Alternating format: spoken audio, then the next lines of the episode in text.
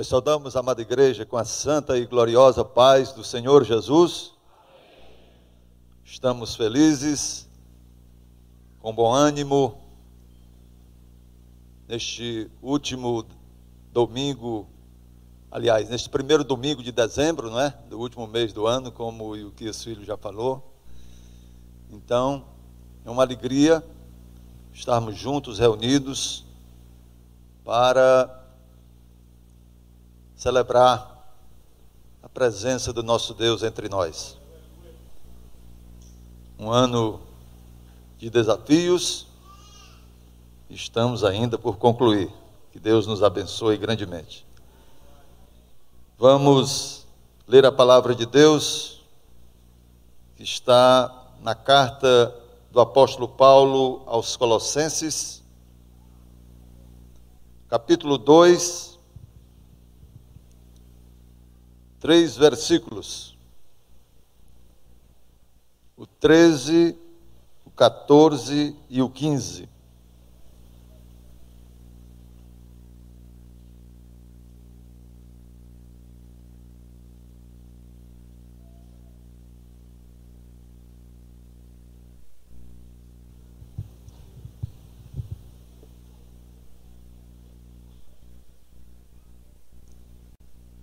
Palavra de Deus.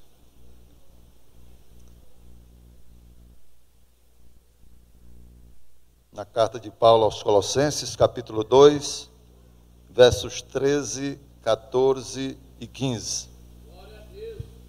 Diz assim a palavra: E quando vós estáveis mortos nos pecados e na incircuncisão da vossa carne, vos vivificou juntamente com ele, perdoando-vos todas as ofensas. Havendo riscado a cédula que era contra nós nas suas ordenanças, a qual de alguma maneira nos era contrária, e atirou do meio de nós, cravando-a na cruz. E despojando os principados e potestades, os expôs publicamente, e deles triunfou em si mesmo. Louvado e engrandecido seja o nome de Jesus. Senhor, nós te louvamos pela tua palavra Ó Deus Santo, neste momento em que te pedimos bênção sobre a tua igreja, abre os nossos corações, Senhor, para que aquilo que o Espírito Santo trouxer, nós possamos acolher, guardar, compreender e praticar, seguindo a caminhada que tu reservaste para cada um de nós, até aquele dia em que nós aguardamos de forma tão cheia de fé, confiando, Senhor, que estaremos contigo, confiando, Senhor, que ao levar a tua igreja, nós estaremos juntos para a glória do teu nome. Amém e amém. Paulo estava mandando uma carta, escrevendo para a igreja Colossos. Não eram judeus. E ele estava explicando de forma clara o significado do que era a situação do homem antes e que pode ser depois de Jesus Cristo, nosso Salvador. Há uma versão que diz: antigamente, ele falando para eles, antigamente vocês estavam espiritualmente mortos por causa dos seus pecados e porque não eram judeus e não tinham a lei. Mas agora Deus os ressuscitou junto com Cristo. Deus perdoou todos os nossos pecados É profunda essa expressão. É de um significado que nós, quando tínhamos o nosso coração incircunciso, nós não compreendíamos. E continua.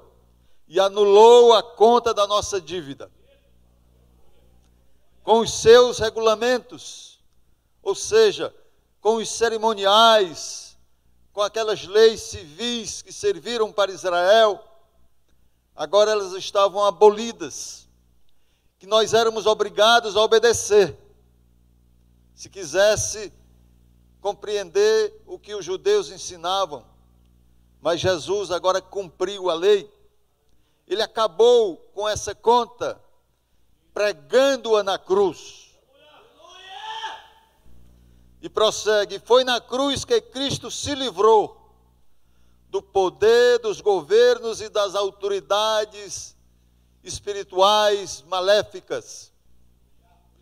Ele humilhou esses poderes publicamente, levando-os prisioneiro no seu desfile de vitória. Nós temos um Senhor vitorioso, louvado seja o nome de Jesus.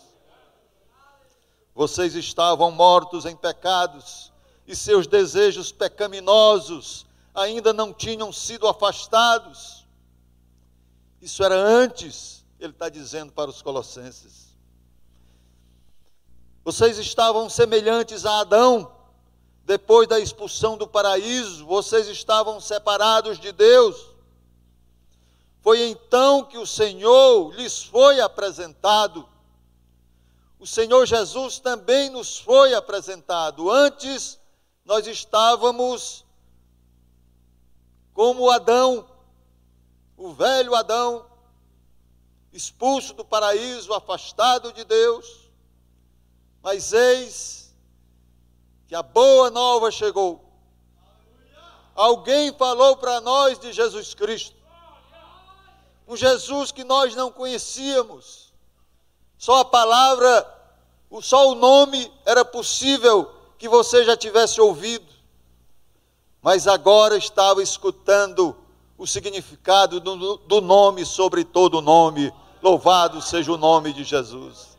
É a esse Jesus, cujo nome está sobre todo nome que nós seguimos, que nós servimos, que nós adoramos. Louvado seja o nome do Senhor. Quando rememoramos o sacrifício do Calvário, mais uma vez concluímos que a morte incomparavelmente dolorosa de Jesus Cristo, nosso Senhor, foi com a finalidade de nos dar vida. Foi para dar vida eterna a todos aqueles que nele creem. E aqui está uma igreja que crê no Senhor, cujo nome é sobre todo nome. Aleluia. Calvário foi um evento extremamente doloroso, odiento, rancoroso, estarrecedoramente humilhante e cruel, revelando a mente ensandecida do ser humano esvaziado de Deus. Aqueles que figuraram naquela caminhada de Jerusalém rumo ao Monte Calvário, batendo, insultando, escarrando sobre Jesus, era a mente ensandecida de um homem cheio de pecados, longe da graça de Deus. Porém, esse mesmo Calvário tem um significado extraordinariamente profundo espiritualmente, tão cheio do mais puro amor, o amor de Deus, que para entendermos a tal maneira que Deus nos amou, necessariamente não podemos permanecer incircuncisos na nossa carne. Incircunciso na carne, neste contexto, é o homem adâmico de mente espiritual bloqueada. Incircuncisão na carne são desejos pecaminosos ainda não removidos. Temos que pensar na remoção dos nossos desejos pecaminosos. Eles podem vir, mas não podemos acolhê-los. Se porventura eles quiserem parar, precisam ser removidos. Louvado seja o nome de Jesus.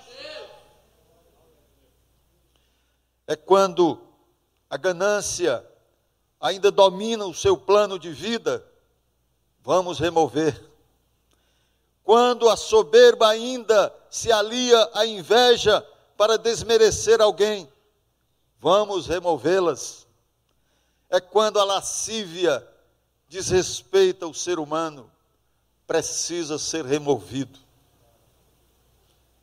Esses desejos pecaminosos, necessariamente, entre nós cristãos, precisam, devem obrigatoriamente serem removidos. Esta incircuncisão na carne tem semelhança ao final do discurso de Estevão, lá em Atos 7,51, quando ele se referia aos judeus que, mesmo circuncidados fisicamente, resistiam buscar conhecer o Filho de Deus.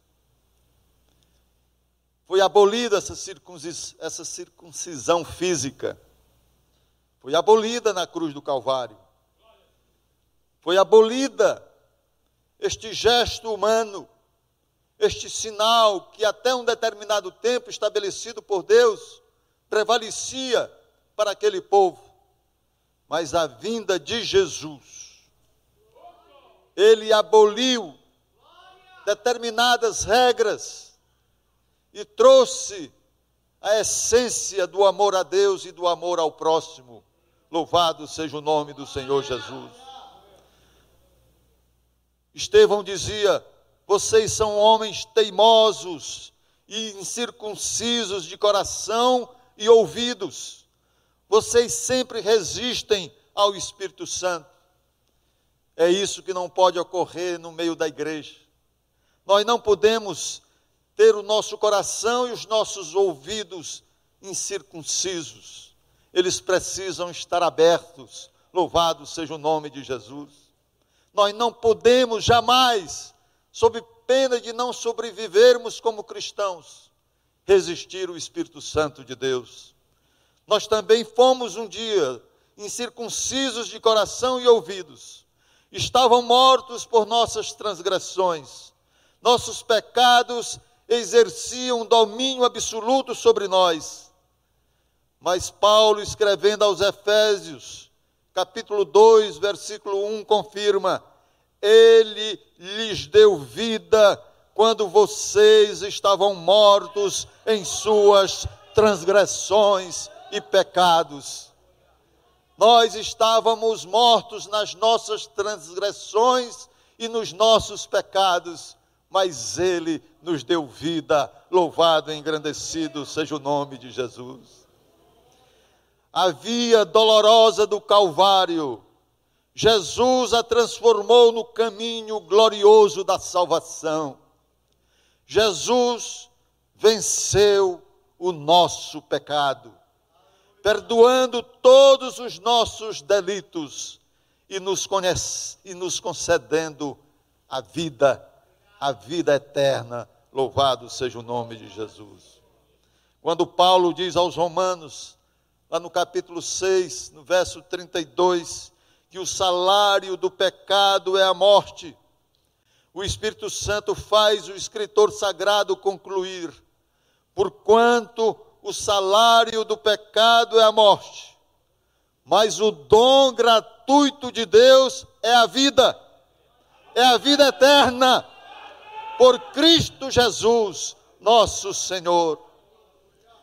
O que o apóstolo João escreveu no Evangelho, capítulo 10, versículo 10, tem a ênfase do risco, risco que deve ser evitado para o bem do rebanho. É preciso cuidado com o ladrão. O ladrão, ele é astuto, ele é mau, é um inimigo de alta periculosidade, o ladrão. O ladrão não vem senão a roubar, a matar, a destruir. Mas ainda no mesmo verso, temos uma garantia do que há a nosso favor. Uma verdade dita pelo nosso bom pastor. Se você tem a Bíblia do centenário, você vai ver esta palavra lá, colorida com vermelho escarlate do sangue de Jesus.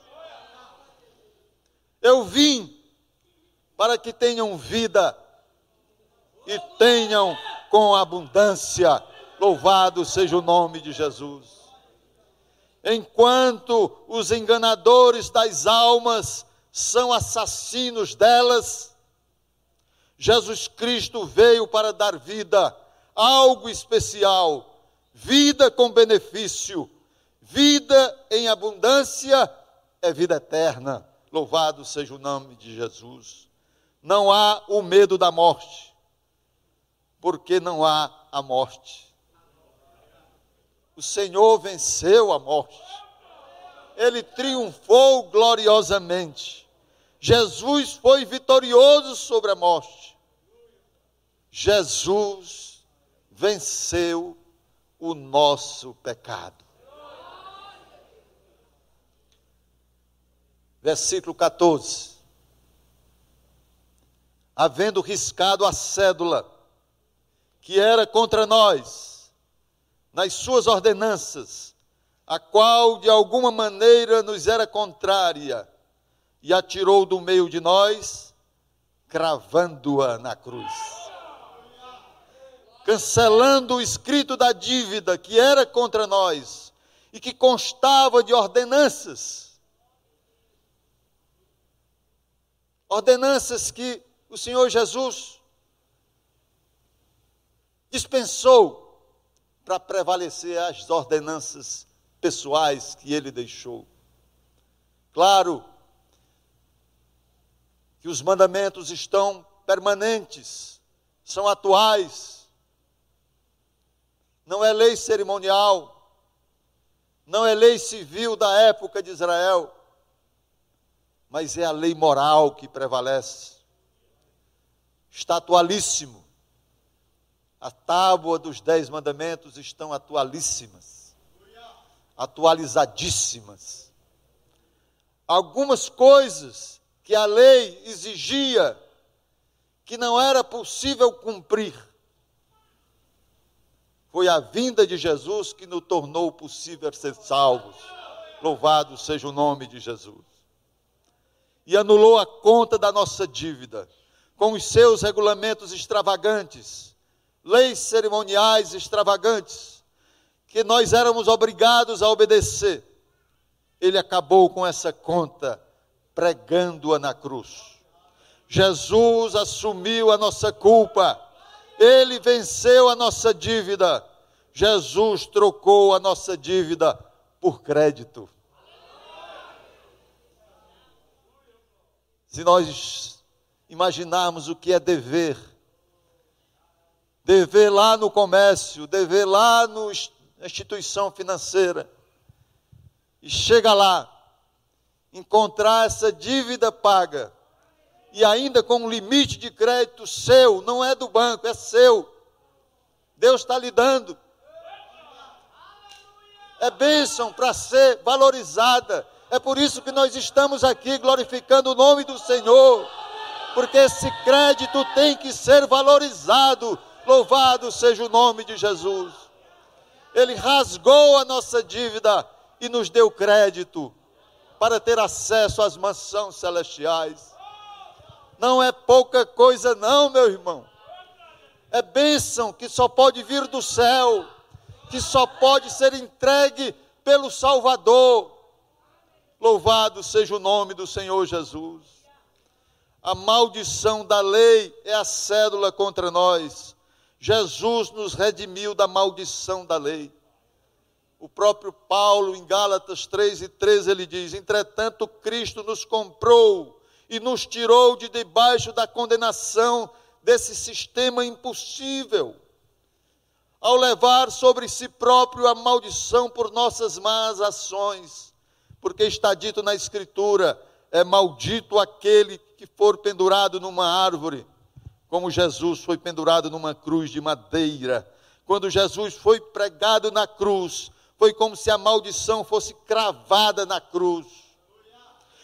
Quando nos lembramos da morte do Senhor Jesus e o contemplamos pregado no madeiro, devemos ver que a cédula contra nós foi cravada também publicamente, devidamente anulada. Louvado seja o nome de Jesus. Cancelava-se uma cédula de dívida. Naquela época, cancelava-se uma cédula de dívida, riscando a escrita ou rasgando-a com um prego. E esta cédula rasgada ficava exposta publicamente, atestando que você não devia mais. Quando Jesus foi rasgado, quando Jesus recebeu aquela lança, quando Jesus foi ferido, pelas suas pisaduras nós fomos sarados, a nossa dívida estava sendo exposta, rasgada e anulada para a glória de Deus, pelo Salvador. A escrita das ordenanças, que era um jugo para os judeus e uma parede de separação para os gentios, estava definitivamente extinta. Quando Jesus foi crucificado e morto, cumpriu-se nele toda a lei contra o pecado. Jesus esteve na cruz em nosso lugar e cancelou a nossa dívida. Louvado seja o nome de Jesus. Isaías disse: certamente ele tomou sobre si as nossas enfermidades, os nossos pecados, as nossas anomalias, as nossas falhas. Isso são enfermidades Jesus tomou sobre si tudo isso. Não foi de graça aquele suor em sangue. Era um peso do meu e do seu pecado sobre os ombros de Jesus. Ele tomou sobre si as nossas enfermidades e as nossas dores levou sobre si. Mas ele foi traspassado como aflito, ferido de Deus e oprimido transgressões, mas ele foi transpassado por causa das nossas transgressões, esmagado por causa das nossas iniquidades. O castigo que nos traz a paz estava sobre ele, e pelas suas feridas, pelas suas pisaduras, pela esquimose, equimose que estava ali no seu corpo, nós fomos sarados. Jesus quitou a nossa dívida. Jesus venceu os nossos pecados. Versículo 13, versículo 14. Jesus venceu os nossos pecados. Jesus vence agora triunfalmente o inimigo. Versículo 15. E despojando os principados e potestades, os expôs publicamente, e deles triunfou em si mesmo Deste modo, Deus tirou o poder de Satanás de acusar vocês, ele dizendo para os irmãos de Colossos. Satanás está sem autoridade para acusar vocês de pecado e exibiu publicamente ao mundo inteiro a vitória sobre as potestades das trevas, a vitória sobre todos os pecados foi exposto para o mundo inteiro conhecer. É por isso que nós falamos de Jesus onde quer que cheguemos. Estamos com essa credencial. Ele permitiu, ele triunfou e abriu a condição de nós testemunharmos do seu grande amor onde chegarmos. O Senhor Jesus obteve para nós uma gloriosa vitória sobre as potestades das trevas o reino do diabo nunca havia recebido um golpe tão mortal. O diabo e todas as suas potestades do inferno foram derrotados e desarmados pelo redentor que morreu. Louvado seja o nome de Jesus. O sofrimento e a morte de Jesus na cruz são a triunfante declaração de vitória sobre todos os poderes espirituais malignos no seu próprio domínio. Cristo aprisionou os poderes malignos, como um general leva cativo os seus prisioneiros e os expôs ao desprezo. De mortos em pecados, passamos a ressuscitados em Cristo. Louvado seja o nome de Jesus. Na cruz houve o triunfo sobre as forças espirituais da maldade. Paulo usa de uma metáfora de natureza militar. A força opositora é vista como um exército do mal, totalmente derrotado, exposto sob a vigilância do vencedor. Deus os despojou de suas armas e de suas forças. É um exército desarmado, é um exército sem força, pelo sacrifício de Jesus levando os cativos em cadeias, e ainda vão em cadeias, por causa do que Cristo fez. Este desfile é público perante todos os povos, de modo a não restar dúvidas sobre o triunfo do Senhor Jesus. Aleluia! A vitória de Cristo no Calvário, mediante sua morte triunfante, desarmou este exército inimigo. Cristo os deixou impotentes no tocante a si mesmo e a nós, seus discípulos. Isso possibilitou o cortejo triunfal sobre eles. Publicamente os expôs ao desprezo. A imagem é de um exército derrotado a ser exibido pelas ruas, mostrando sua derrota e vergonha. Publicamente é a firmeza da linguagem evangelística expondo a verdade bíblica com a franqueza da palavra. Louvado seja o nome de Jesus. É por isso que o crente é corajoso para pregar a palavra de Deus.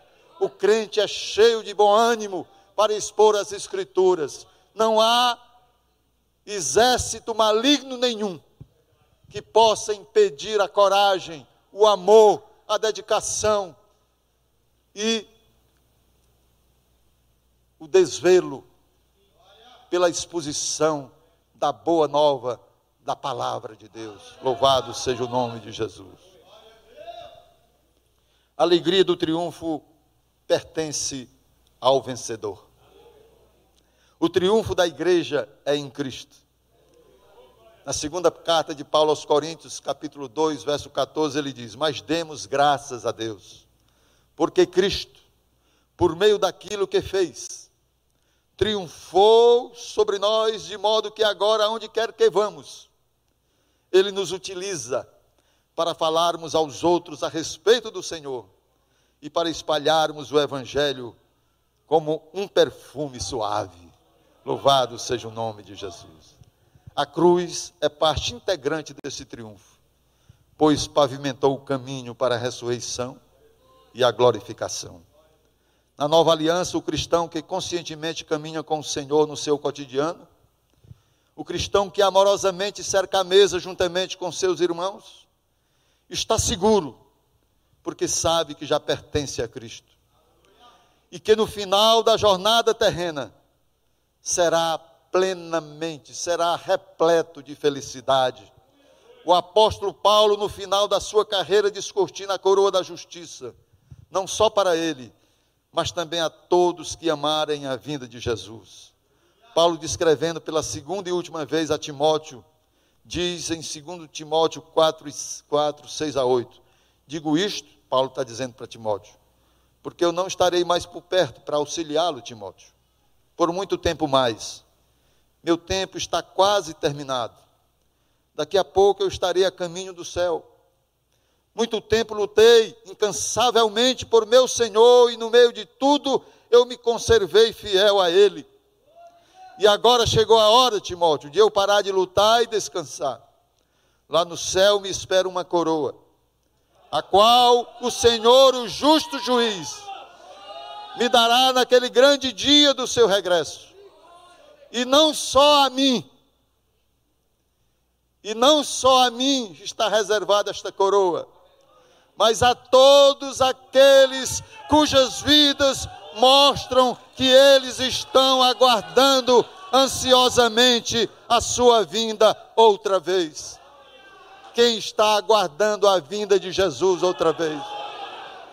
Você tem uma coroa garantida conforme as Escrituras. O cristão vê o pecado como muito ruim e indesejável, mas não há desespero, não é mais uma questão de morte, porque Jesus já ganhou essa guerra. A perfeição é uma questão de tempo, é uma questão de esperança pela volta de Cristo. Em breve o Senhor voltará. Como não há o desespero de não poder errar, sobra mais energia para focar, para insistir em acertar. É isso que a igreja faz. A igreja, a igreja insiste em acertar, em se dedicar à obra de Deus. Louvado seja o nome de Jesus. A paz com Deus está garantida pela morte e ressurreição de Jesus. Não somos mais escravos, mas sim filhos e filhas amadas do Senhor Jesus. Então, concluindo o que foi dito, Jesus perdoou o nosso pecado. Jesus pagou a nossa dívida. Jesus venceu triunfalmente o inimigo. Ou seja, Jesus nos salvou. Aleluia. Que Deus abençoe a sua igreja. Mais e mais. Guardando cada vez mais.